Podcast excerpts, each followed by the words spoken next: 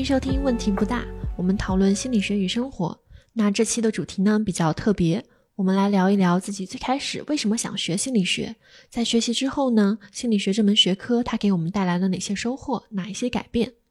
那给不熟悉我们的听友先简单介绍一下，我们三个主播呢，牧羊当年高考是理科状元，所以来了北大学了金融学，然后本科毕业的时候转了方向，留在北大读临床心理学的博士。赤赤呢，本科是从环境科学转到了心理学，目前是在协和医学院读博，未来他的职业目标是成为一名精神科医生。我呢，之前一直在读金融，在金融行业工作，业余是一名重度的心理学爱好者。那所以，我想先请牧羊分享一下，你最开始是为什么放弃了金融行业，选择来学心理学？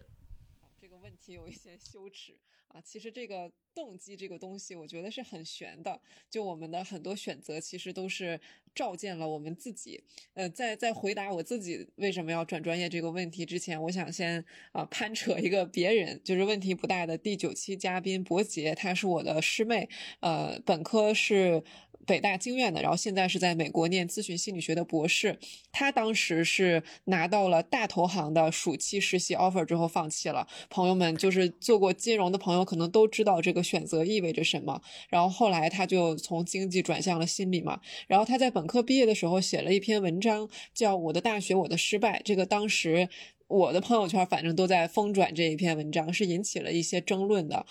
呃。就有一种声音说，发现有很多像伯杰这种人，就我和伯杰这种人，本来在一个像金融啊、计算机啊这种竞争比较激烈的大热的行业，然后呢，你们做的也不算是一等一的好，做的也没有那么好，转去了一个竞争没有那么激烈的行业，然后就说，会写一篇文章说，哎，我这是追求意义、追求兴趣、追求热爱。那这里面有一个小注脚，就是伯杰做的其实算是一等一的好啊，我做的不算一等一的好。那那这里面就大家对伯杰这个事情的讨论，它背后隐藏的话是什么呢？就是如果你去做一个赚不到很多钱的行业，那么除非是你实在没办法，比如说你高考分数不够啊，要不然的话，你就是除了图钱，肯定还图点别的东西，比如说你是不是就是想回避失败，就是想找点心理安慰之类的。我我现在在想这个问题的话，我觉得对于我来说啊，这些网友们说的对，是有一点这个成分的。就失败对我来说一直是一个有一点难以启齿的话题。呃，我我当时做金融的感觉还是挺挫败的，尤其是你带着一种一腔热血、特别想赢的心去做一件事情，然后还做不好，那个感觉是挺挫败的。哦，我我经常去吹的一个事情是，我们家祖上是东北戍边的武将。就你想一个人什么什么样的人能当武？讲他肯定是有一些用力过猛的这个人格特质的，然后我在我们家父系这一脉里面都有发现这个人格特质，就是用力过猛，就。呃，有一个比喻，就比如说有一扇门，它可能是锁起来的，然后正常人可能我拧一下，哎，锁了，我转身就走了。但是对于这种用力过猛的人，就是我会咣咣用我全身的力气去去使劲去压这个门，哎，他怎么不开？他怎么不开？然后就会特别生气。我我用了这么多力气，他怎么不开？然后自己累够呛，回去之后可能再歇一会儿，再攒一些力气，然后使两倍的力再重新再来试一遍。这就是用力过猛的人啊。所以当时那个带着这种用力过猛的。心情进入金融这个行业，然后这个门又没有开，那个感觉的确是还挺挫败的。当然，这个失败、这种挫败，我觉得不是那种就是呃值得拿出来一说的那种挫败，就不是那种你你从高楼摔在水泥地上的那种挫败，就好像也没有那么严重，就也没有发生什么大事，什么不及格呀，什么大的环境上呃什么大的环节上出现了纰漏。也也没有那种严重的挫败吧，但就是感觉不对劲。然后当时我的反思就很多，就现在我想一想，那些反思也不全都是必要的，也可能一切都很正常。就我经常会现在就是恍惚，就觉得当时我为什么那么想不开。读心理呢，我我到底是怎么想的呢？自己可能都有点忘了，因为现在回头看，那个时候如果我不管那些，没有这么多的反思，我就是闷头干，然后混口饭吃，找个体面的工作，这个至少是没问题的。但当时也是比较，你想你你用力过猛呀，然后又比较心高气盛，又比较急功近利，就会想，哎，为什么这个门不开呀？啊，人生为什么这样啊？我为什么嗯考不了第一名了。但现在想，我为什么考不了第一名？那我也的确没有下那个苦功夫，就是属于活该。其实也不只是说考第一名这个事情啊，就是这个就只是说这个门为什么不开？在那个时候，我是。真实的、很结结实实的被这个问题困住了。就为什么生活不能顺心如意？为什么我用了那么大的力气，然后我不能够得到我想要的东西？我是一个又优秀又努力的人，但为什么我每天都过得很焦虑？我为什么得不到幸福？啊，这个不是我一个人的困扰。就前段时间，我和一个公益组织的创始人姐姐聊天，然后那个姐姐她在做这个公益组织之前，她是一名职业经理人，有一份非常好、非常体面的工作。然后她说，她生了两个孩子，然后换了几份工作之后，也有类似的感觉，就是我说的那种这个门打不开，或者是一种被困住。为什么我都这么好了，但是生活还是不如意的那种感觉？然后她那时候已经挺大岁数了嘛，她也认真的动过读一个心理学博士的念头。我我现在想啊，我我有一些灾难化的倾向。我当时被困住，这个门打不开的时候，我会把这件事情上升为我的人生的危机。而且我觉得继续做金融是给不了我答案的。那我人生都快没意义了，我都不知道我为什么活着了，我还去关心这个破企业股价怎么算？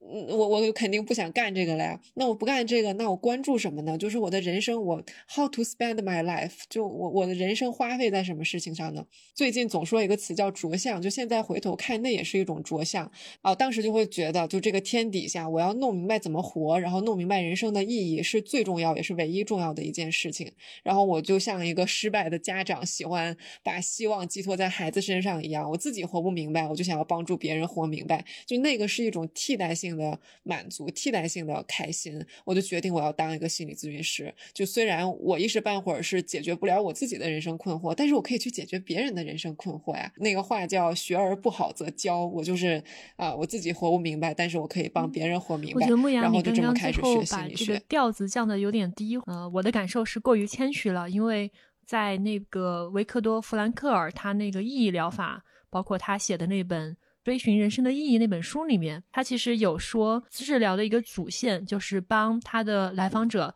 去找到自己人生中的意义。那么有人去问过他说：“你人生的意义是什么？”他说：“我的意义就是帮助别人找到意义。”所以说这个事情其实是可以用一个很积极的那个方式去表达。我会在你刚刚的那个表达里面感受到，嗯，感受到你确实可能是有有有一些些就是你说的那个羞耻感，所以说你把它就是往下往下再贬。贬低自己的那个意图。那你现在已经开始就是当咨询师来见你的来访者了，在你就是围绕着一个来访者，就是为了为他服务的那些时间里面吧，因为我们知道咨询师除了就是面谈的那五十分钟之外，你在之前和之后都是要做大量的工作的，特别是对于你现在是在这个新手期来讲，我估计可能是呃非常多的工作。那么这个过程当中，你会觉得你会对他是什么样的感受？嗯，对，哎，我还挺喜欢做咨询的。我基本上我现在接两个个案嘛，就我每一次咨询结束之后，跟我男朋友打电话，他都会发现我特别开心。然后他说：“你干什么了？你怎么突然这么开心？”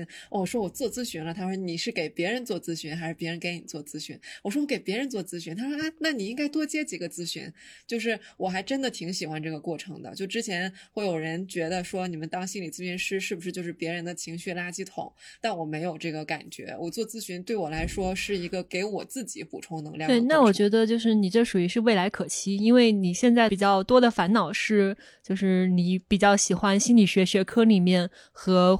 和来访者打交道，去做直直接的这种临床的那种部分，而比较没有那么。喜欢的是科研的部分，但是科研这些部分是为了让你拿到博士的那个头衔以及这个 北大的毕业证而这个付出的，所以说大概再忍个三年还是四年就结束了。哎，也不能说全部都是忍，就是科研这个东西吧。呃，也有很多部分是我很喜欢的。我最近对科研有一些新的领悟，就我觉得它是一场国家组织的慈善行为。就你要写一个漂亮的 story，然后然后把这个本子交给国家，然后国家看看说，哎，你这个项目挺好的，它能够为人类提供一些公共品，然后他就给你批一笔钱，然后你就可以做这个实验。就比如说我们去检验一种疗法，这个疗法检验出来之后，所有人都可以去学，它不会变成直接是我的收益，但是。如果我把这个呃检验的工作做好的话，那那我的老师和我可以从这个当中得到呃，收获一篇论文，那这个对我们的学术道路是有有帮助的。然后在这个里面参加的咨询师、参加的评估师，他可以获得一些科研经历，他可以获得一些小时数的认证和免费的督导。然后所有的这些这种力量吧，把把所有人团结在一起，然后一起去提供一个给社会的公共品。我我觉得这是一个挺棒、挺棒、挺有意义的事情。就其实跟你做公益，或者是你去做一个创业公司。我我觉得没有特别大的区别，它都是你要找到一种方式，把人们团结在一起去做一件能够让社会变得更好的事情。我很同意，我觉得现在的这个学术体系应该就是人类社会探索出来的一种，就是推动人类文明进步的一个还蛮有有效的手段。虽然里面也有很多的弊端，以及有一些跟上班很类似的痛苦。就是上班上太多了，就是每天四个小时正好，你让我每天上八个小时，我就觉得过分了。就是所以说这这个。期待期待那一天早日到来吧！希望我们的物质文明和精神文明都能够发展到那个程度。所以说，我觉得整个听下来，我会觉得牧羊现在转完了之后，就是在心理学这边，不管是接来访者的那一块儿，呃，还是现在做科研的这一块儿，都还是有蛮多的幸福感和意义感在里面的。而且在你博士毕业之后，当你更多的去职业，更多的时间是在呃做咨询师了之后。那种幸福感感觉是会更加蹭蹭的往上涨的。我我又想到了之前看的一份那个就是简单心理出的报告，他们有说咨询师的职职业满意度应该是高于高于百分之九十五的。所以说可以预期牧羊刚好又比较喜欢这个，又比较擅长这个的话，未来的职业满意度也是很高的。然后赤赤一直在笑，赤赤在笑什么？没有，就是职业满意度啊，牧羊你选啥都不带满意的。只要加班干活，你就不带满意的。我跟你说，就是说到，就是刚才其实我有一个想反馈的。牧羊讲说这个科研的行业整个运作的机制，我我听下来好像有很多的部分就是一种交换，比如说老板需要什么东西，然后他可以从这个科研活动里面获得到，然后里面的咨询师怎么样，科研工作者怎么样，我觉得这个。怎么说呢？我们人活在世上嘛，总还是要讨口饭吃。那整个运作机制就是保证每一个在这个里面的人可以获得他们要的生活的保障。但我觉得，呃，科研或者说心理学的科研还有高于怎么说吃饭本身的东西。比如说，科研就是需要追求一些真理啊。这是最最根本的嘛，然后那心理学怎么样呢？是跟我们有和心灵有关的。那临床心理学又和人人类心灵健康有关系的。这里面就是什么样的特殊的一批人就愿意从事这样的科研呢？我觉得他们肯定是有一批，他们肯定有他们自己的一些特点，对自己的人生、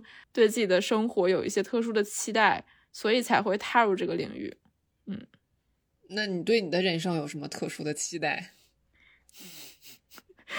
我大二的时候写过一句很中二的话，叫“为人类意识探索和心灵健康奋斗终身”。然后自那以后，我不太敢写“终身”这俩字儿，因为我怕我奋斗了两天之后又想干别的了。结果发现这句话我还是坚持到现在，就是到了医学院，还是觉得我还挺愿意为之奋斗的，希望能到终身。嗯。我最开始的时候一直有考虑过这个问题，就是我最开始是从环境科学转到心理学，在心理学有很多不一样的分支，包括什么认知心理学呀、发展心理学呀、呃组织管理心理学，还有临床心理学。我最开始就是想不明白要选认知心理学还是临床心理学，于是我就先选了认知心理学，最后还是转到临床。在做这个选择的时候，我就很。困惑就是不知道到底要不要做出这样的决定，我就在翻，我就在知乎里面翻文章，就一个大 V 写的文章说，呃，如果有这么一批人想把心理咨询当做自己的人生事业的话，他们肯定是还算是比较特殊的，毕竟你是要以助人为终身的职业，那做这样的选择，其实不仅仅会有。呃，物质因素本身不仅仅是想要追求名利，在这个之外，其实还可以有四种其他的动机。嗯，那第一种动机就是助人，就是你希望能做善事；第二种是权威，就是说你希你希望通过通过这个职业来推广更为正确的生活理念；那第三种动机就是好奇心，就你真的很好奇别人是怎么想的。或你想知道不一样的人生是什么样的，所以你会愿意坐在那个椅子里面去听不一样的人生故事。那第四种动机就是自我成长，希望能借助这个职业来解决自己的问题。然后我当时看到这篇文章的时候，就是一下子就记住了。虽然我现在不能非常完整的背下来这四个动机，但是我就是永远的记住了这几个这几个呃选选择。然后在开始的时候，我也想知道我到底为什么要做这个选择。我当时就像做一个心理测试一样，给这四项打分儿。我发现我主要的分儿比较高的就是第一种，就是我真的很想做善事，就是看到如果我面前这个人在受苦的话，我是真的会心痛，然后我就想去做点啥。我印象最深的就是从协和开学以来最深的是，当时开学第一天，我们上了协和的第一堂课，老师就在课堂上放了一个几十秒的小视频。里面就是一个看起来穿着校服的学生男生，在雨天，他就在马路上奔跑，然后突然就摔倒了，结果他是这样仰着摔倒的，于是就伤到了他的脑干和小脑。你就看到他在那个视频里面躺在街上，然后就开始手伸起来，开始发抖，就很奇怪，但其实那是一个癫痫一样的症状。我当时就坐在那个座位底下，就是觉得心里实在是太震撼了，就是没有办法表达，就感觉嗯，整个血液就从就涌上来，就告诉自己说，这四年里面会非常非常累，但是一定要抓住每一个每一分每一秒去训练自己，因为你可能在这个课堂上学到的知识，到某一天就会成为一个救人的知识，可能会成为一个救人的工具，所以这样才能帮助到那些痛苦的人。到今天，我可能还是有这样的动机，以至于说我们太累了、太忙了，一直在考试，但是还是能撑下来，可能就是始终有这样的动力。嗯嗯，这个故事也很打动我。人类就是因为有你这种人，所以才没有灭绝。谢谢谢谢。呃。对，因为诗诗现在在学医嘛，其实在中国学医是一个就是呃投入周期特别长，然后回报周期也特别久，而且特别是在就是全球各个地方比较起来的话，我们知道在西方，呃，父母都迫许自己的小孩去学医学法律，这是最主要的两个 push 的方向，就是因为这两个职业又高薪又稳定。然后呃值钱，但是在国内呢，因为种种的原因呢，它其实这个回报就是要比国外要小很多的。说实在的，就是更多的实惠是让就是我们作为病人的这一端，作为客户的这一端的人占到了。而医生的话，我会觉得在中国是特别特别奉献的一个职业，所以在这个选择上面也能够很强烈的感受到这时的助助人的动机。嗯，呃，我父母都是医生，我也见到了。就医生有多苦多累多不挣钱，但是也没有非常不挣钱，就是一个还算体面的收入，但是生活是真的很辛苦。以及现在我刚刚开始医学生，我就开始这种非常辛苦的生活。比如说我后天要考试，然后下周四也要考试，然后这种考试的重要程度就是一个期中一个期末，但是就是这这个已经是很日常的生活了。什么东西能够支持，就是一就是怎么说？能够一直支撑着我完成这些学业任务，我觉得还是还是想要助人吧。我学到的每一点知识都能帮助我去帮助那个病人。呃，如果我遇到了在街上遇到了一个病人，但是由于我没有学好，却就是束手无策的话，我会非常的自责。所以这可能就是我的性格特点吧。嗯，我觉得迟迟是特别。愿意和勇于去解决重要问题的人，你也有那种很充沛的自信，认为自己能够通过训练，未来变成一个能解决很多重要问题的人。嗯，所以这一点是我非常我我会觉得迟迟非常感染到我的一点。说到那个四个动机，就是为什么大家都选都想选择一个助人的职业当做自己终身的职业。我也很好奇别人的选择，然后后来我们比如说去做一些心理团体啊，我就跟跟周围的好朋友去分享，说有这样四个动机，不知道大家的选择是什么样的。后来我发现，就是我们一帮人一伙人，大家都是一起在学临床心理学，每个人的动机都不一样，而且这其实这四个动机没有谁对谁错，不，而且你可能同时这四个动机都有，只不只不过比例不太一样。其实我挺好奇博二和牧羊。当时是怎么考虑这个问题的？然后现在的话，动机会是什么样的？我觉得对于我的话，可能当然，呃，助人、权威、自我成长这种动机肯定也是存在的，但可能对我来说，相比于赤赤的话，好奇心的比例会多一些。就呃，比如说我在精神科实习的时候，我就听到有人大喊大叫，我觉得他可能是呃酗酒，可能是酒精成瘾障碍，然后。别的别的人可能都是侧目或者就离得远远的，就是怕他伤害到自己，我会凑上去看。然后我还去跟那个保安大哥打听，说他怎么来的，然后他为什么旁边就只有一个家属，然后为什么在这个椅子上坐着？就我的确会有这些好奇心。嗯，说到好奇心这个事情，我突然想到，大家不是就是小学的时候会不会有作文题，大概类似于我的理想这种？呃，就是标题的。我现在印象很深的是，我小的时候有一个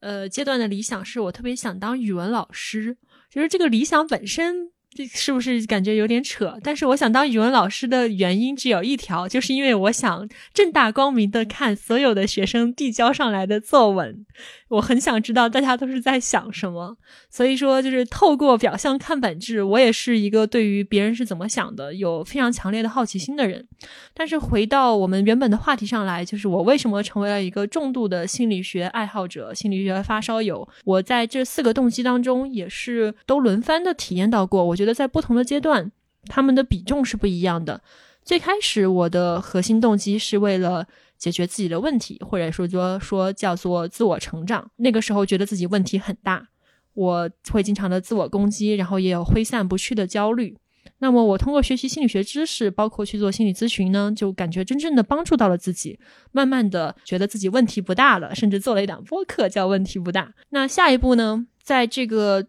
呃，怎么说疗愈自己的过程当中吧，呃，刚好也很爱看书，所以说我就进入到了这个学科的内部，从那些大众一点、科普一点的读物，逐渐的去读到那些比较硬核的内容，比方说这个卡尔罗杰斯他写的这个原著，比方说呃心理学的很多的教科书。那么我在读这些东西的时候，发现心理学是一门非常有趣的学科，在这个时候驱动我的主要的动力就成了好奇心。那为什么说心理学它非常的有趣呢？第一，就是最直接的，就是因为它里面的太多的知识点，你可以直接在自己身上印证，在自己周围看到的人身上印证，在自己身处的这个社会当中去印证。那么，古代的西方有一条神谕，说是要认识你自己。我觉得心理学它是一个特别的好的工具，来帮助我们认识自己。经典的三问叫做：我是谁？我从哪儿来？我到哪儿去？我觉得心理学这边都是有一些灵感，能够启发到这三个问题的回答的。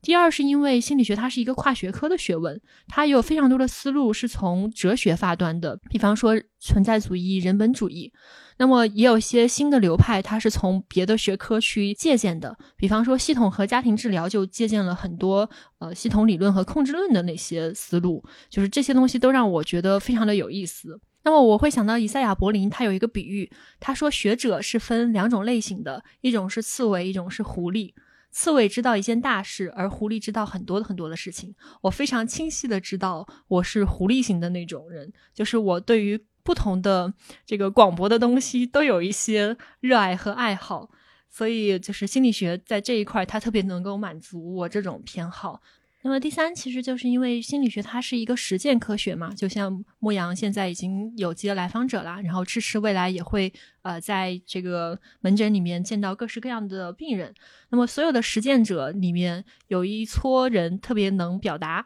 他们就留下了很生动详实的笔记，或者是说案例报告。那么这些笔记其实都是有潜力成为精彩的非虚构作品的。呃，如果刚好碰上这个实践者很有文学素养。比方说欧文·亚龙，比方说，呃，也许你该找个人聊聊那本书的作者洛丽，他们就会写出特别精彩的小说。我会想到欧文·亚龙 有一本书叫做《当尼采哭泣》，我在这个地方格外推荐一下。当尼采哭泣，尼尼采就是那个哲学家。就你一听就知道这是一本同人文学，没错，就是他除了写教科书之外，欧文亚龙也会写一些这种同人文学的。我是第一次听到有人用同人文来形容《当尼采哭泣》这本书，但是它是真的。然后你仔细想一想，这个古代的很多东西，它都是同人文学，包括《三国演义》，包括《水浒传》，都是同人文学。OK，那我会意识到，在这个过程当中，我有一个很深的隐藏的动机，其实一直好像是在这个学科里面去寻求权威。呃，我希望有一个权威来告诉我，我要怎么样活着才是对的，我怎么样活着更有可能活得好。就好像我不知道大家有没有看过《伦敦生活》，嗯，它的英文叫《Fleabag》。对，那个第二部里面有一个特别精彩的情节，就是那个女主她在这个向神父告解，当然这个神父是她心仪的对象。总而言之，就是是这个女主在她心爱的神父面前告解，她说：“我希望有人能够告诉自己。”究竟要怎么样生活，就是一系列这样的事情吧。我生活中的一切的各种各样的小决策，我究竟要怎么样做？然后那是一个剧集里面特别有张力、特别浪漫，然后也特别打动人心的时刻。我觉得自人类诞生以来，其实很多时候我们都希望那都希望有这么一个权威，嗯他能够真正的告诉我们我要怎么样活着。所以我认为我在学心理学的早期，我一直都是怀有一个这样的很深深的潜在的动机的。但是随着我了解越来越加深，我会发现这个学科它就自己也一直在变化，就包括纠正自己以前的一些缺陷啊、错误啊。而且这个学科真的非常年轻，从弗洛伊德开始，大概只有一百五十年。那么你在做咨询的时候，反正我接触到的这几个流派的咨询师，从来不告诉你你要怎么样做，从来不给你建议，就是让你怎么说嘛，就是帮你挖掘自己的潜力，让你找到自己的答案。这对种，这是非指导性原则，就是如果他把自己的价值观强加于你，他这个是违反伦理的。没错，牧羊非常及时的告诉了我们背后的原理。然后，那慢慢的我就会意识到，这儿其实没有一个权威，但是呢，我仍然可以把它当做一个哆啦 A 梦的工具箱，里面会有各种各样的趁手的工具，让我在我自己的人生当中的起起伏伏，呃，过尽千千帆，然后慢慢的靠近我更想要，我更想要实现的那些目标，我更想要达成的那些生活吧。当然，前面我就提到了这个自我成长、好奇和权威这三个动机。后来呢，我就慢慢的过渡到了助人这个动机上面，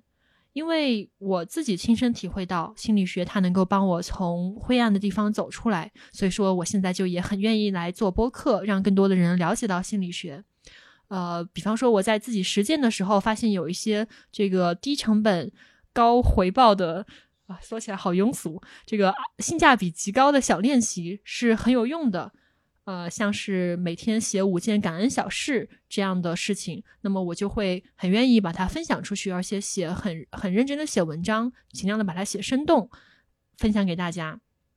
那么其实就是因为心理学帮助了我，我才有这些心理能量来做这些创作。所以每一次收到听友的反馈，无论是呃我们在节目中分享的观点触动了他，提供了什么新的视角，还是说他们会透过我们的节目知道某一些新的资源能来解决问题，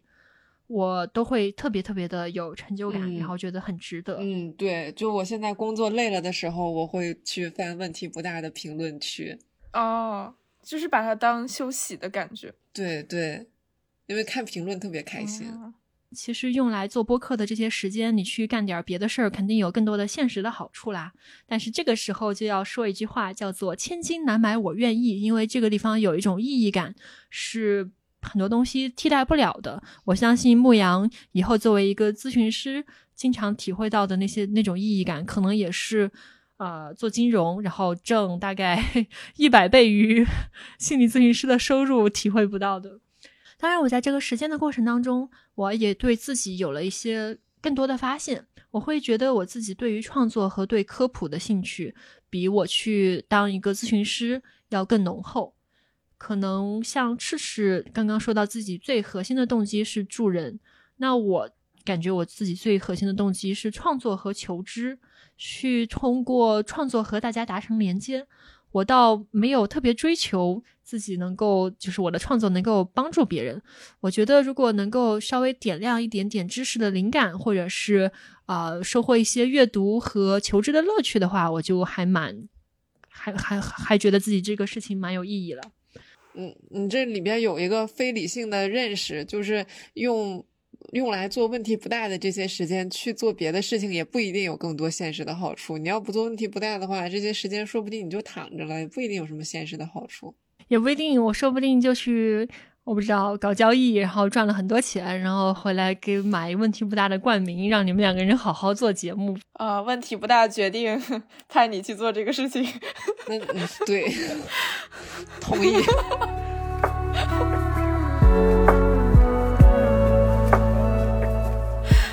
但但总而言之。所以，虽然我我现在自己自认为还是一个新手创作者，但是我在这个里面真的感受到很多的乐趣和成就感。我觉得这是一个慢慢的靠近自己的置业或者是说天职的那个过程。那么置业，它其实是我前一阵子正在看韦伯的学术和政治，然后我看到那个序言里面说，这个置业呢是一种。呃，超越了单纯谋生手段的职业，就是你做这个事儿，你不只是有口饭吃，有个事业，更是你去听从神圣召唤，然后怀有信仰、怀有使命感去做这么一个事儿。那么英文里面可能会叫 calling 或者是 vocation。所以我会觉得心理学也是一个慢慢帮助我自己去逼近我的天职和志业的。这么一个非常棒的学科，所以听下来，博二是把这几个动机都说了一遍，是吧？如果要打分的话，你会怎么打呢？哪一个项目会得分比较高呢？我想还是自我成长和好奇的分数会比较高。嗯，牧羊呢？牧羊，嗯，很难讲。我觉得可能助人和好奇的分数会比较高吧。你们都很好奇，你们都是好奇宝宝。嗯，刚刚分享完这么一轮之后，我在想，就是心理学这门学科啊，它还是有一定的特殊性。就是心理学呢，在当代已经成为了一个显学吧。我以前也看过李松蔚聊过这个事儿，他后来会发现，就是心理学相关的内容，在这个自媒体的时代，特别能传播。然后大家会特别的感兴趣，嗯，我觉得他可能确实是因为就是心理学，它是从哲学里面分出来的一段，人生在世就是有很多的问题。他想要去找一个答案，然后那么作为一个学科的话，因为前面已经有就是本身又很有才华，然后又很投入在这个职业当中的那些呃先人先哲，他们做了很多的探索，那么他们的很多的思考成果是我们可以来借鉴，作为一个批判性的吸收，然后来对照着自己的生活去感受的。这么一个状态，所以我会意识到，这确实是一门很有趣的学科，而且它特别能够让学习它的人把自己作为方法，就是去体会他究竟说的有没有道理。我觉得很有道理，就是心理学最开始是从哲学分支而来的嘛。嗯，其实所有的科学，所有的学都是从哲学分来的。然后最开始我们说要反思，要认识自己。我觉得心理学发展到这一步，就是最为大家所关注和欢迎的那个部分，还是对自己的反思，对这个世界的反思。然后最重要的是，还能落实到怎么做，好像能指导人们的生活。我觉得这的确是很有吸引力的一个选择。对，还有像牧羊这样的动机，就是看看能不能够透过这个学科的职业实践，帮助别人发现自己的这个使命。嗯，我在这儿想分享一个，就是不知道会不会跑题的感受。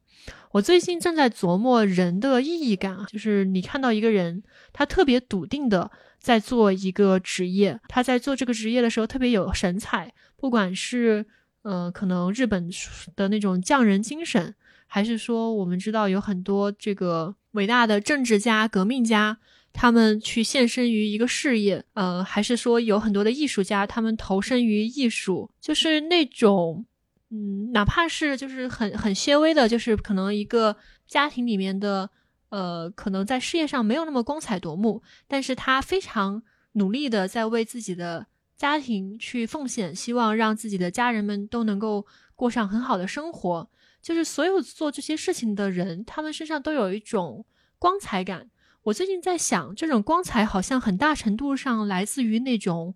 笃定。就是他具体去做什么，当然也有一些关系。就是你肯定不能干一些呃伤天害理的事情。我现在会觉得那种那种笃定本身好像就是一个特别重要的事情。我前段时间在看一本书，叫《蚂蚁的故事》，它的那两个作者当然也是呃后来是非常伟大的科学家，但是那两个人真的就是从自己的童年时期就是喜欢昆虫，喜欢去观察蚂蚁，然后他们基本上一辈子的学术生涯就在研究蚂蚁上面了。呃，然后也因此得了学界的大奖，成为了学界的泰斗。但是你就能够从他们的著作当中看到，他们最开始作为两个小小少年去看蚂蚁的那种乐趣、热情、热忱。呃，也许心理学这个学科刚好能够激发有一批人他们内心的这种热忱和笃定吧。嗯，我居然把它圆上了。我感觉我们是在变着花的夸心理学这个专业。没有关系，你你你也可以批评两句。阳夸不出来是不是？嗯，我觉得有点干吧，就是感觉有一种就是我要 sell 这个东西的感觉，就是就是你当爱好者的状态，看样子是比当职职业人士 的状态要好一点。所有人做任何职业，总有不开心的地方。对，哎，这这真的是一个普世规律，就是干一行恨一行，反正。怎么着都会有一些非常糟烂的事儿。对，哎，我我最近是有这个人生感悟啊，就最近。我发现人生就宛如冲浪，你做什么事情都是冲浪。你你去做哪一份职业，其实都是就为什么冲浪不是别的运动？一，它是注定失败的，你这个浪总会结束，你最后肯定就是冲浪是一个注定失败的运动。然后第二，这浪不是你能决定的，这个浪什么时候来，它有多高，你都不能决定。第三，这个活动会伴随着一些恐惧和不确定，就这种不确定就是挺让人恐惧的。你得你得去赶那个浪，然后你得克服你对水的这个害怕。但你所有在这里面能做的事情，就是去去冲，去去冲这个浪。你你不能改变这个浪怎么走，你也不能决定它什么时候开始和结束，你只是能上去，然后冲它。我觉得听上去也很像人生的隐喻啊。对，那对这里面的问题就是，既然你活着，然后这个浪就这样，你打算做点什么来度过你的人生呢？对对对对对，那就是在浪里面找点刺激呗。每个人的刺激点可能不一样。刚才不二讲的那个。每一行每一页，就是做他喜欢的事情的时候，都会神采奕奕。呃，对于赤赤来说，听到这个第一时间想到了两个人，一个是我喜欢的花滑选手羽生结弦。就是我不知道你们运动的时候是什么样的感觉。如果你去参加一项很危险、非常累，然后一直要训练自己的肌肉，否则根本就玩不起来的运动，你会真的很开心吗？可能不会，因为太累了，而而且疼。而且你要无时无刻不控制自己的所有的饮食、作息之类的，但是总还是有人去喜欢这个这个运动，比如说滑滑，就是你就在冰上跳起来转圈儿，真的很困难，而且很危险。但是你就是要克服在腾空的那一瞬间的那种恐惧，然后去完成一件像完成一件艺术品一样去完成一个节目，然后你就看到。就是那些花滑运动员在冰上那种非常享受，同时又充满竞争感、非常力量感的那种感觉，就是觉得啊，这就是生命。我希望我自己在自己的职业里面也有这样的，也有这样的感觉，能有这样的状态。就是它的确很难，然后你也要面对非常强烈的竞争，你要呃一直控制自己的生活的每个节奏，否则你可能会失去，比如说明天考试了，你今天又睡不好之类的，等等各种各样的不确定性。但是你还是在这个中间是找到了一些东西，觉得如果给我一次可以随便做选择的机会，我还是会选择这个职业。这种感觉，所以我觉得，我我我是想到有这样的一个榜样，有没有可能在做我们的职业里面，可以朝着这个方向去往前走？我只说了一个人，另外一个人就是林肯，故事就不展开了。我觉得都是差不多的例子。对我之前特别喜欢的一个问题是，假装今天是最后一天，就是你你活着的最后一天，然后今天你要去做什么？然后我发现，嗯，这个问题有点虐啊，但但我发现就是我除了能想到说我要去陪爸妈，我要去陪男朋友以外，我会觉得我可能会继续就像每一天一样，坐在这个座位上，坐在这个工位上，继续去。把这个实验做了，就是可能我我会继续来上班。牧羊刚刚分分享的这个问题，我其实还有一个魔鬼版本，大家可以想象一下着，就是你接下来的这一天，不管过成什么样，以后你就永恒的只能重复的、不断的、永远的继续过这一天。那么你这一天准备做成什么样子？其实这是尼采的那个永劫轮回的问题，就是这两个魔鬼的问题，大家不妨都时不时的想一想。如果说你马上接下来这一天，你要无数次的再经历它，就是有点像土拨鼠，还不是土拨鼠日，因为土拨鼠日是你在每天醒来之后，你还可以做做选择，今天干点别的。呃，这个永劫轮回是你就是这个模板，你就卡在这个游戏里面了，无限循环了。那么你究竟愿不愿意你的一天是那个样子度过的？那如果是你的话，你会选择什么样的一天？我会希望早上我能够去这个我的阳台，然后捡一些这个开的很好的薰衣草，把它们放在花瓶里面，然后放进我的床头。然后这个白天呢，就是早上去湖边做一做瑜伽，湖边的大草坪做一做瑜伽，吹吹凉风。然后呢，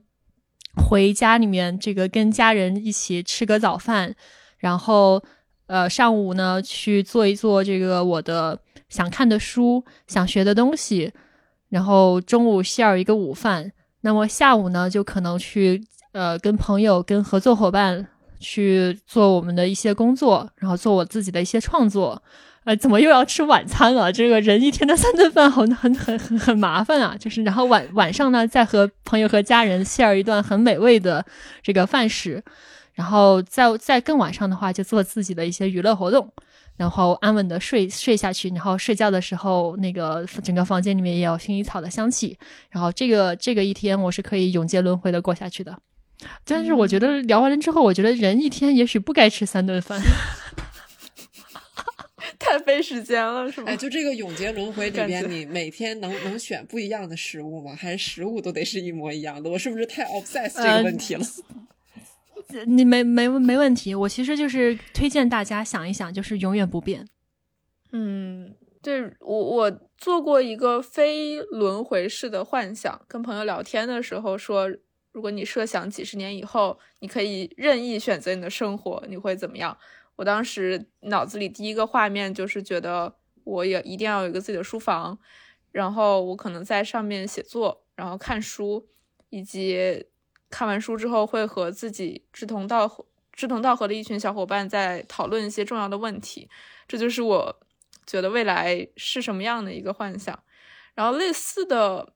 呃，类似的讨论，其实在我高中的时候第一次发生过，就是我们当时有一个班会说，呃，请大家谈一谈自己心心里面未来十年、二十年和三十年以后的自己会是什么样的。当时就轮到我，我就站起来说，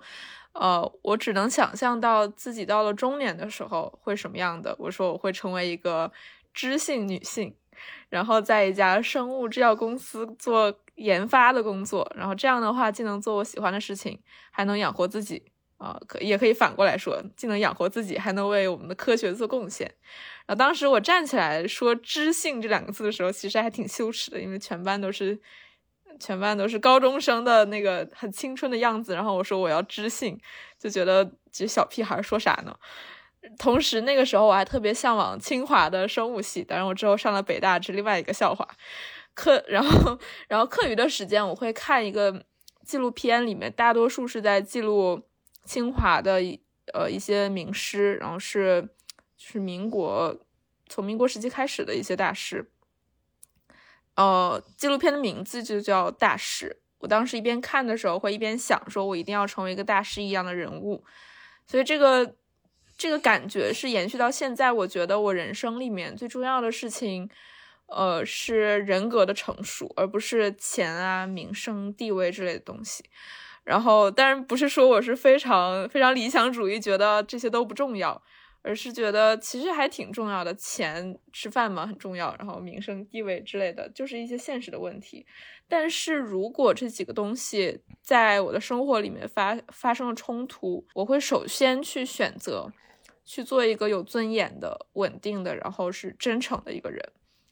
然后后来到了大学，就是所有人都进入了一个要选择自己专业、未来职业的阶段。我会发现，在所有的选择里面，心理治疗师这个职业的要求和我的理想其实还挺一致的。就是你会想象什么样的一个人，能够在椅子的那一头来倾听每一个人向你传达那种世间苦难，然后你能理解他，还能包容和接纳他。同时你给他回应的时候，你是真的用你的人格去和他接触，然后用你的善良和真诚去回应他。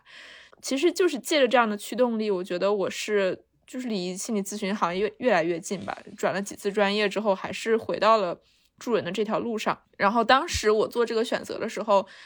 看了几遍电影《心灵捕手》，我就特别被里边的那个治疗师所打动。如果大家感兴趣，也可以去看一下。然后就说到这儿的话，我觉得我是经历了一个这种过程，就是你越来越理解自己想要什么，然后发现。这个职业恰恰是需要你这样的，需要这些特质才能做好的。感觉有点像你在选，就是人生到底要冲哪一道浪？嗯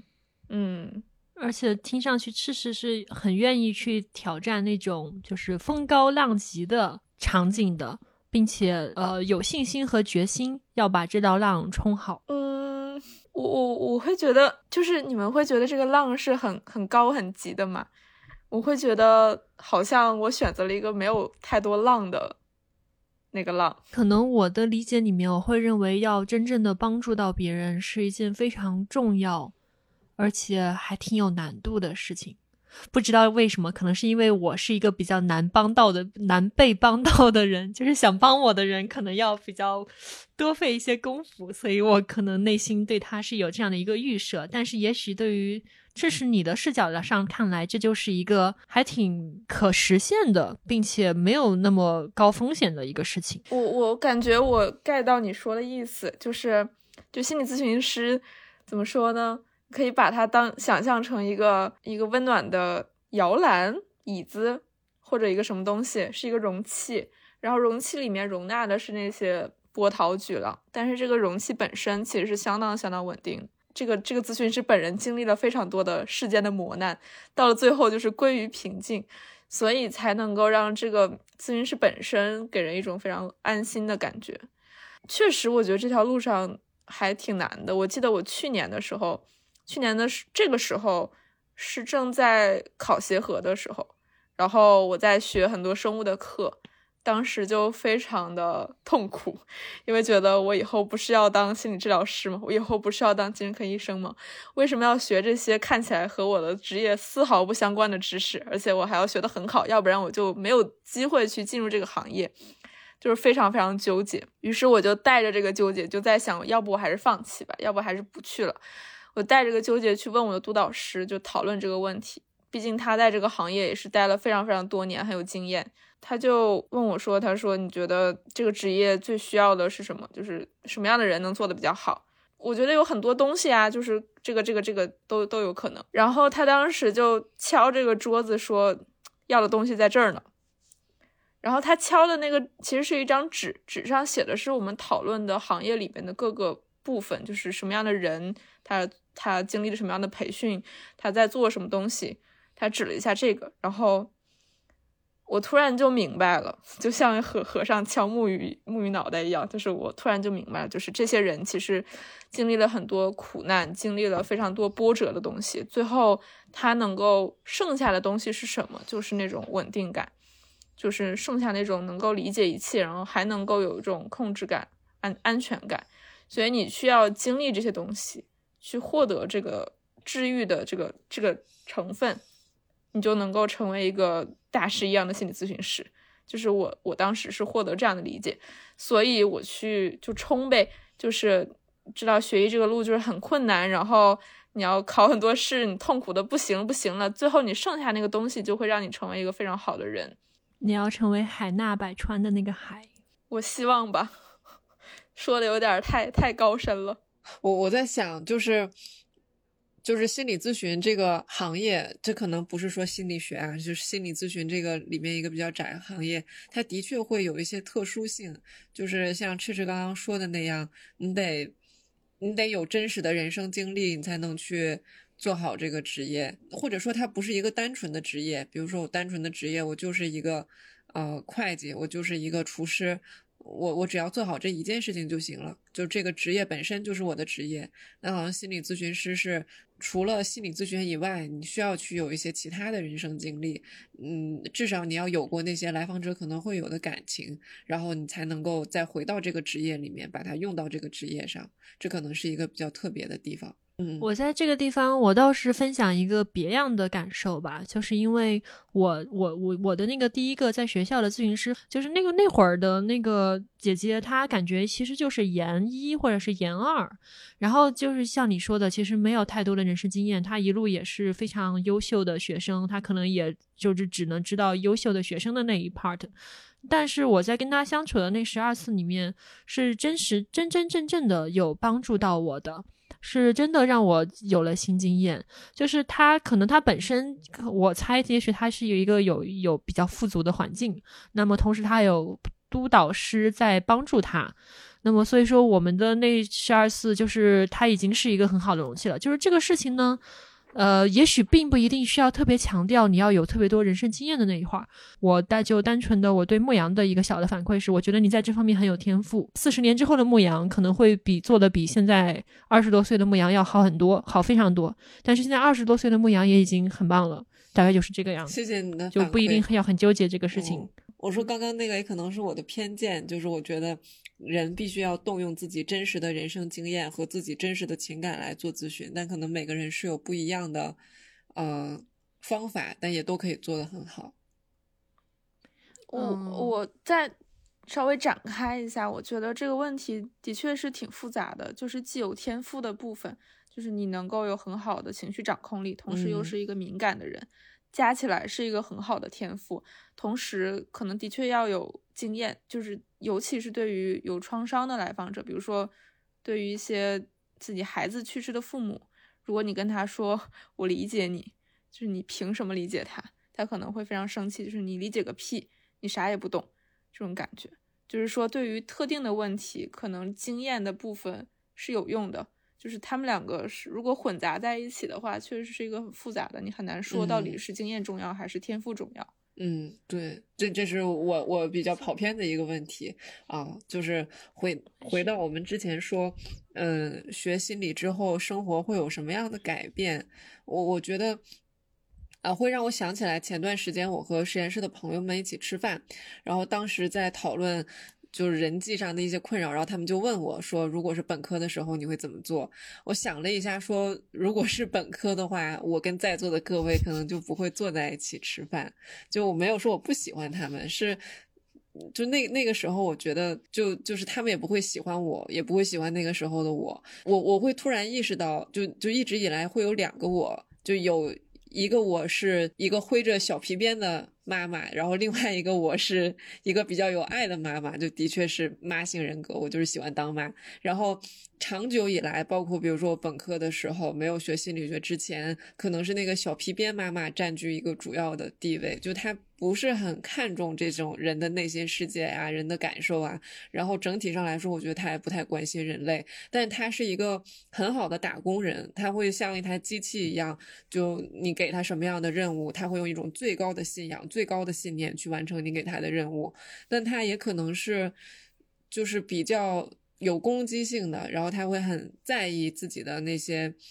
他他在意任务嘛，所以他肯定会在意利益，然后他也丝毫不惮于去表达自己对这些东西的在意。所以我说我可能不会跟我那些现在的朋友们坐在一起吃饭，不是说我讨厌他们或者是嫌弃他们，而是说那个时候我跟他们可能真的不是一路人，他们也不会喜欢那样的我，然后我也会觉得，就我们这么聊闲天儿，毫无目的的坐在一起，可能是一种。浪费时间，我我记得应该是我跟赤赤有一次，我们俩一起去北大附上课吧。然后我跟赤赤讲了一下我的育儿理念，就就是那个时候我可能是有一半的这个挥着小皮鞭的妈妈在工作。然后赤赤听完之后，你记得你当时跟我说什么了吗？不记得了。你跟我说你绝对不要当我的小孩。啊，这个想法我我肯定是我说的。我现在也不想成为你的小孩。好可怕！嗯，继续。嗯，对，但就是这个挥着皮鞭的这个这个小人，我觉得他也不是我生来就有的吧，可能的确会有一些人格特质的影响。但你说一个小孩，他知道什么叫打工，他知道什么叫搬砖吗？他知道就是我要对这个任务或者是这些世界上的利益，抱以一种非常崇高的信仰去执行吗？我觉得是不知道的。那那就是。这个妈是一体两面的妈，她还有另外一个面相。就我，我其实也有一部分我的面相是一个很有爱的妈妈。就我最近发现的，我的一个优点是我非常有希望感。我不管面对什么事情，我几乎从来都不会产生绝望。就就我基本上不会说那种啊，我我真的是啊没办法。我我基本上总是在说没事儿，会有办法和问题不大。然后这种希望感其实也是一种力量的体现。我我要表扬自己的是，我其实在这一个面相里面会有很卓越的爱的能力，而且这种爱是一种主动的能力，而且它是在进化和发展的。就可能早几年我想起爱，我只能想起那些被爱的感受，但我现在想起爱，我能想到很多主动的去爱的感受。然后这个这个面相的我，它是一个就是充满希望的，然后比较有力量的，宽容的。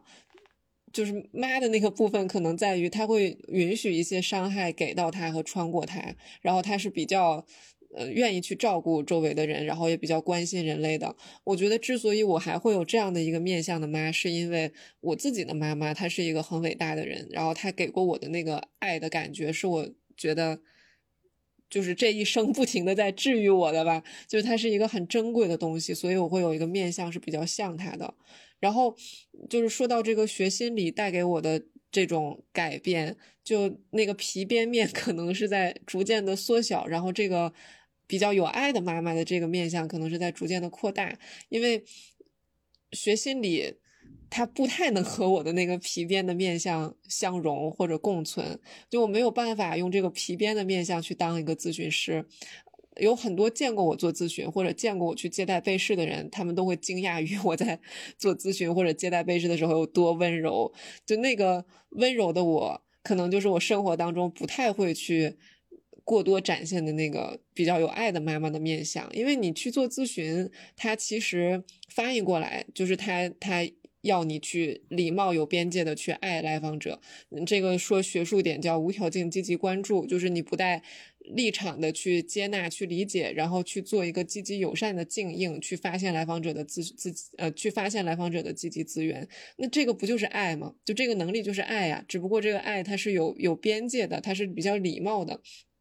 我对我的来访者，我不知道别的咨询师对来访者是什么样的感觉，但我在做咨询的时候，我我知道自己是爱我的来访的，就是我可能我可能是这种风格，就是我是用我的真实情感去做咨询的，就我没有办法。去给一个我不爱的来访者做咨询，但我的这个爱可能是一种真空的爱，就那个爱的感觉是你真的去苦恼他的苦恼，然后他哭的时候你也想哭，然后你会站在他的那个鞋子里边，设身处地的去想他，去感受他此刻经历的那个。痛苦，然后非常真切的希望他的生活好起来，给他带来帮助。然后就算是咨询快要结束的时候，也会也会衷心的希望他未来的人生都是幸福的。然后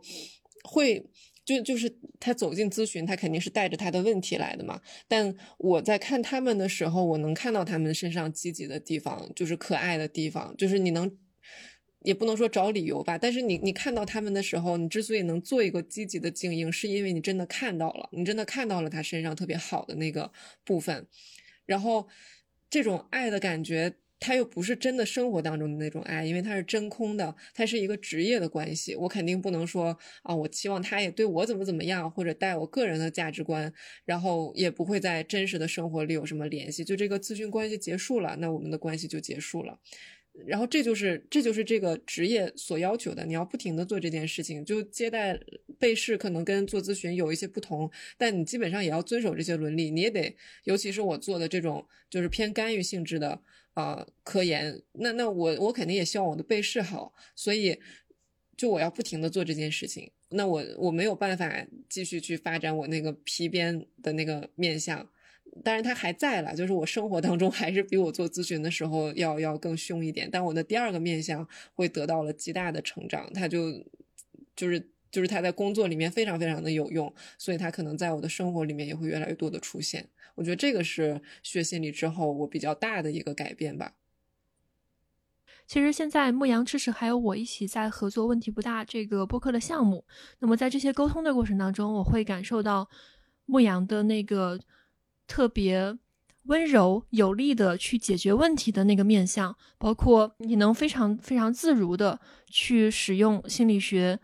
当中学习到的一些的沟通的技巧，然后我们可以一起非常有条不紊、有力量的把这个事情往前推进。把遇到的困难挑战一起解决掉，我是呃会感受到这一面的，因为我们俩认识也有四年四年多了，我会我会看看到这个过程当中你的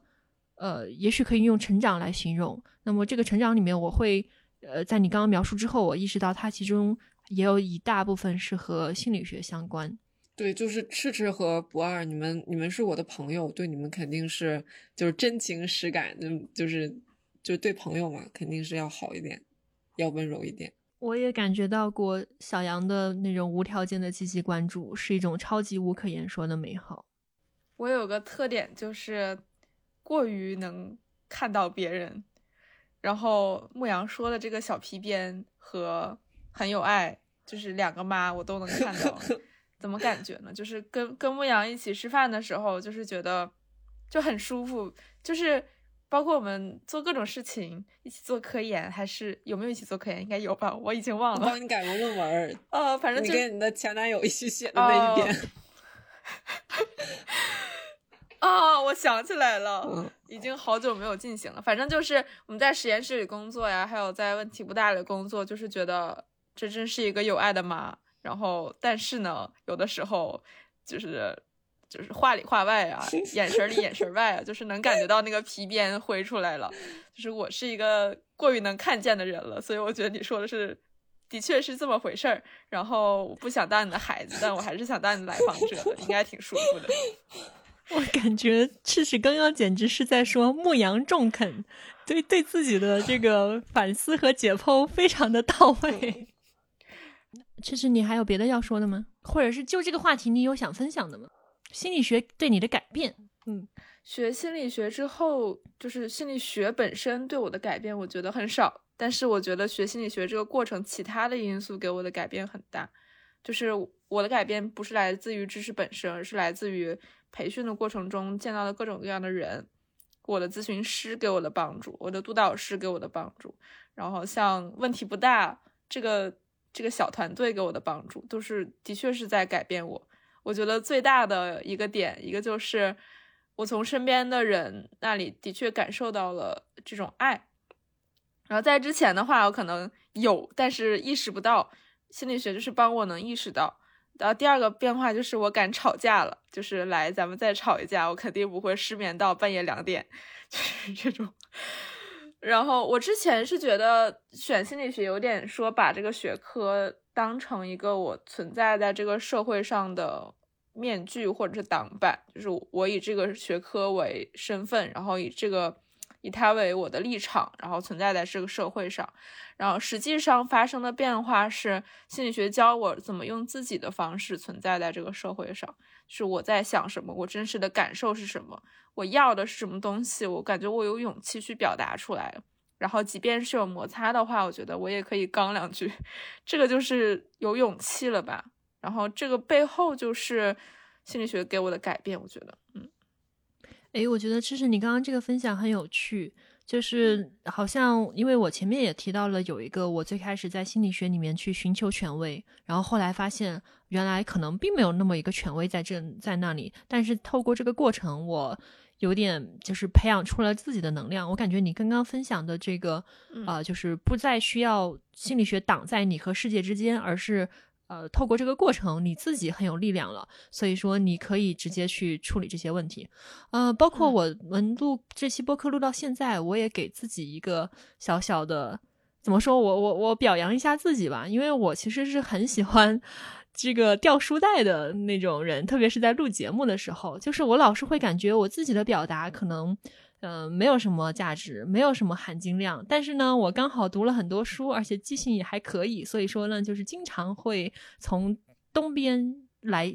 搞来一句，西边沾来一句，就是那些呃在书里面看到的，哎，我觉得当时觉得很有价值的东西，然后呢，把它放在节目里面，我会觉得好，仿佛是这样的话，我们的节目。会变得更更有含金量，然后我这个人的发言也不会有那么的空洞。但是录到现在，我意识到这期节目是我比较少掉书袋的一期，好像能把权威稍微往旁边拨一点，而直接去说我自己的所思所闻所见了。所以这个也是，就是我觉得我们今天聊到了一条暗暗的线索。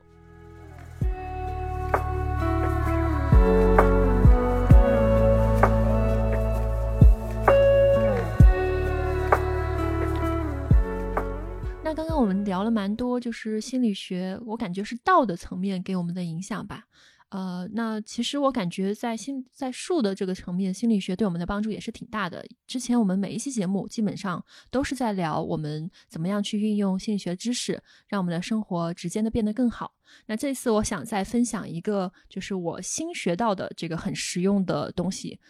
它帮我解决了一个直接的困扰，就是让我现在更能够睡个好觉了。那怎么解决的呢？就是我最近正在学习一门心理学的课程，它是简单心理 Uni 下面的 C 的课程。这门课它是一个心理咨询的入门课，适合对呃成为咨询师感兴趣，但是并不具备心理学科班基础的人，或者说是心理学爱好者，也就是我这样的人。那么其中会介绍心理学还有心理咨询的方方面面，有一些在讲睡眠障碍嘛。那我听到那一期的时候，我当时就拍断大腿，我说这一期我应该早十五年听到。因为我从小就是那种特别特别难入睡的体质，就我每天晚上大概都是要半个小时到一个半小时躺在那儿才能睡着。然后我当年就有舍友，他是沾着枕头，很快我就能够听到他的呼吸，就知道他睡着的，所以就是贼羡慕。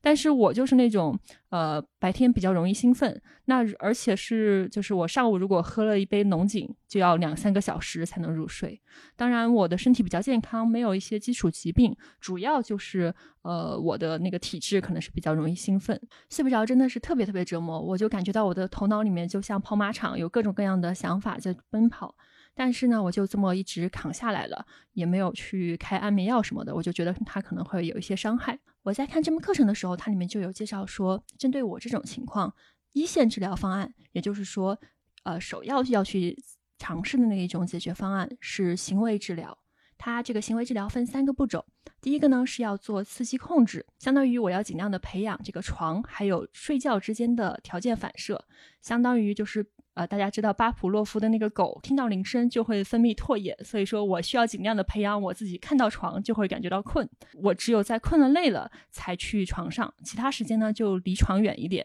就既不要上去闭闭目养神，也不要在上面看书啦、玩手机啦。如果说晚上我睡下之后就是二十分钟我还没睡着，那我就起来稍微简单的收拾收拾书桌，或者是去看呃一两本那种特别烧脑、特别让人发困的哲学书。那第二个我需要去做一些。睡眠限制，那如果白天我要睡觉的话呢，就不能超过二十分钟。如果睡更久的话，它就很可能影响到呃晚上的睡眠了。以前我是完全不知道这件事情的。那第三呢，就是需要去记录自己每天的睡眠日志。我大概是几点睡着，中间有没有醒，那几点起床，白天午睡多久。呃，当天可能吃了什么让自己兴奋的东西，所以这个地方就让我有一个大发现，就是原来我在下午六点或者七点的时候喝一瓶可乐，我当天晚上就会很难睡了，就是敏感到这个程度，也是之前自己没有意识到的。所以说，我现在去用这些认知行为的呃这个手段去帮助自己之后，现在大概每天晚上就是差不多十五分钟之内就可以睡着了。它对我的生活质量的改善真的是呃非常大，所以说这是一个非常直接的。呃，从术的层面对我自己的影响，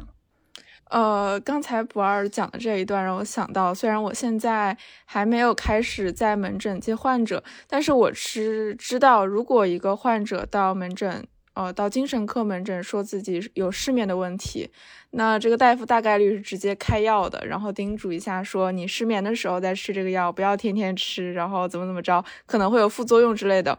但是事实上，我学过心理嘛，我知道，呃，对于慢性失眠来说，一线治疗的方法就是认知行为治疗，它是一种心理疗法，不是药物治疗。那进一步的话，如果真的采用了。呃，药物治疗整个疗效啊、花销啊，以及给你带来的副作用，其实还是不如心理治疗的。所以我在想，如果我之后真的到职业的那一天，我希希望，嗯，我希望把这种心理治疗的方法或者说资源，在第一时间推到病人的面前，而不是说第一时间先开药，因为毕毕竟是药三分毒，你要去想要它的效果，就要承受它的副作用，可能还会有依赖的问题。那其实是不是医生就是希望患者吃药呢？其实并不是，嗯，肯定大家都知道心理治疗是更好的方法，但问题就是现在资源太少了，能在医生手里拿出来的手段，可能主要还是药物。那想提供心理治疗的话，还是要比如说要找心理治疗师啊，或者是找到可靠的练习的资源，但的确太困难了。所以，所所以说，从一个大的层面来说，有很多具体的问题要解决。那其中资源的问题就是比较重要的一个问题。所以，如果我们真的要解决这个问题，首要的是要有更多的心理治疗师，有更多的更靠谱的呃心理学习的资源，或者说就自助的方式也是更好的。我非常同意，确实刚刚提到的这两点，就是我们需要。呃，更多的心理咨询师，更多的心理学习的资源。那这一期我们非常的开心，跟简单心理再次合作，向大家推荐我现在正在学习的这一门心理咨询的入门课程，也就是 C 的课程。那这门课程它是零基础的，每一个人都能学，在六个月之内，它每一周会更新四个小时的课程，你可以学完心理咨询入门阶段的完整必修课。啊，那课程的讲师团队也非常的专业，由八位在心理咨询的专业学术还有实战经验上都很出色的呃国内国外的名校老师组成。比方说高俊老师，他是赤石和牧羊的直系师姐，现在呢是复旦的一个老师。那我觉得这个课程非常的宝藏，很适合两类朋友。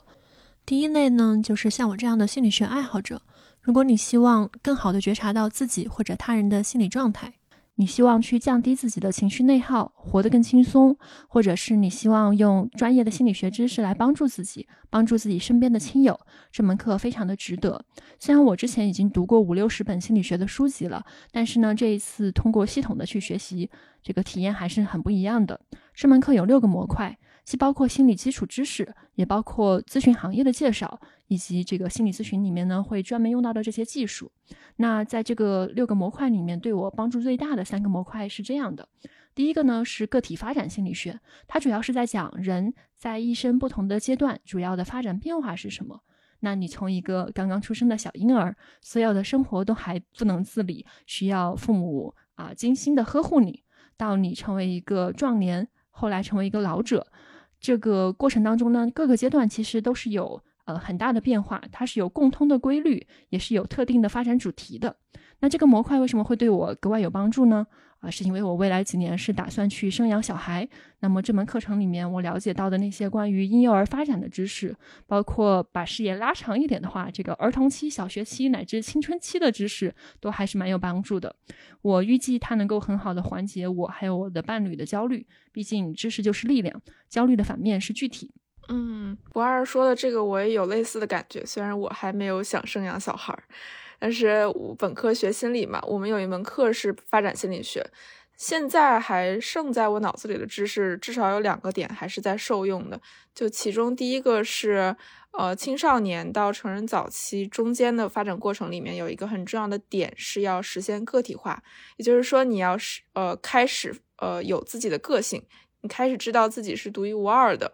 呃，我自己就发现我在。现阶段遇到的很多问题都是跟这个呃个体化有关系。那另外一个点就是我的父母也是慢慢进入到了成呃更年期，那他们开始遇到了一些焦虑，呃，开始遇到了一个人生的转折，以及越来越逼近的死亡的感觉。那其实我开始能够理解他们，也是因为发展心理学讲了这一个点，我就会跟我妈说啊，更年期心理变化是这个样子的，不用焦虑之类的。